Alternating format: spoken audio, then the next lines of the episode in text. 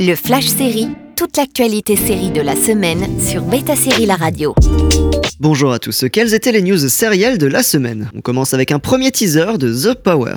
Adapté du roman de Naomi Alderman, une disciple de Margaret Atwood, The Power se déroule dans un monde dystopique où les jeunes femmes reçoivent un grand pouvoir du jour au lendemain, celui de contrôler l'électricité.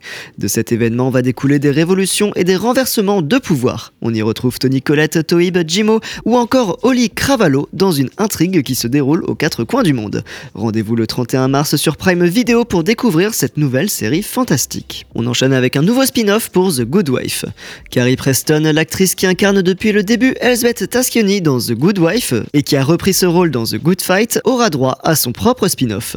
Présenté comme une sorte de Colombo mélangé à un Sherlock des temps modernes, le caractère curieux et perché d'Elsbeth a toujours donné des moments drôles et absurdes. Son personnage était clairement un des favoris de la franchise. Prévu pour être diffusé sur CBS, la chaîne et non sur ses plateformes, il s'agit d'une nouvelle série de network pur pour les Kings. Sex Life revient bientôt. Disponible le 2 mars, la saison 2 de Sex Life se dévoile dans un premier teaser toujours aussi sulfureux. Sarah Shahi, Mike Vogel et Adam Demos reviennent avec leur triangle amoureux pour le meilleur et pour le pire. Alors que Billy a cédé à ses tentations, que veut-elle vraiment? Est-elle satisfaite? Réponse le 2 mars prochain sur Netflix. On continue avec l'annulation de Reboot. La comédie du co-créateur de Modern Family n'aura pas de saison 2 sur Hulu. Les producteurs cherchent un racheteur pour cette création originale et méta, drôle et intelligente.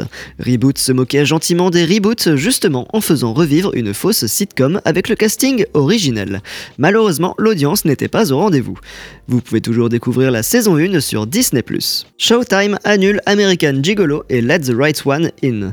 Les deux adaptations de films ne verront pas de suite sur Showtime après une unique saison pour les deux séries. Portées toutes les deux par des castings solides, John Berntal pour American Gigolo et Damian Bichir pour Let the Right One In, le travail de rebranding des séries Showtime aura eu raison de leur vie. Et on termine avec des renouvellements en série. On commence avec So Help Me Todd. Margaret Wright est avocate et elle embauche son fils Todd comme enquêteur dans son cabinet. Son fils trentenaire qui a du mal à garder un job ou une vie stable.